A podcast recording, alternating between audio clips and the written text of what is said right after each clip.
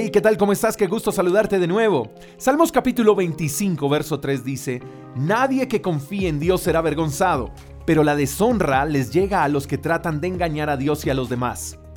Mi querido amigo, Dios no miente y Él promete guardar, respaldar, animar, proveer, salvar a los que en Él confían y también promete darle a los que le engañan, a los tramposos, a los injustos, a los mentirosos, a los orgullosos, su merecido. Ninguna persona que confíe en Dios será avergonzada.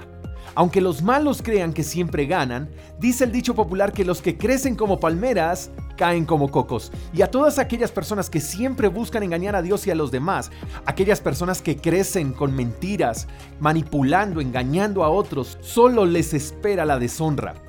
Estas personas tristemente cuando se estrellan, se estrellan feo, pero es el pago por lo que sembraron, es el resultado por creer que los que confían en Dios están desprotegidos. Entonces no debemos dejar de creer y de confiar en Dios, porque en Él estamos seguros y también debemos cuidar nuestro corazón de engañar a otros para poder surgir.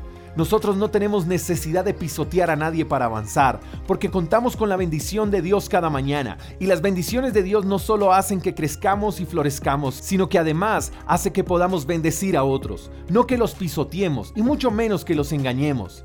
Si tu confianza está puesta en Dios, nunca serás avergonzado. Siempre contarás con su bendición, con su respaldo y su protección. Cuida tu corazón de querer engañar a Dios y de paso a los demás. No caigas en esa trampa porque al final el único perdedor serás tú.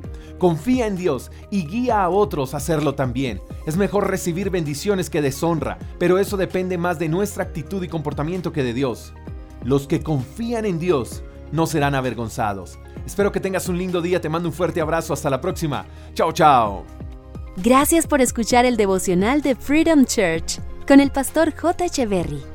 Si quieres saber más acerca de nuestra comunidad, síguenos en Instagram, arroba Freedom Church Call. Hasta la próxima.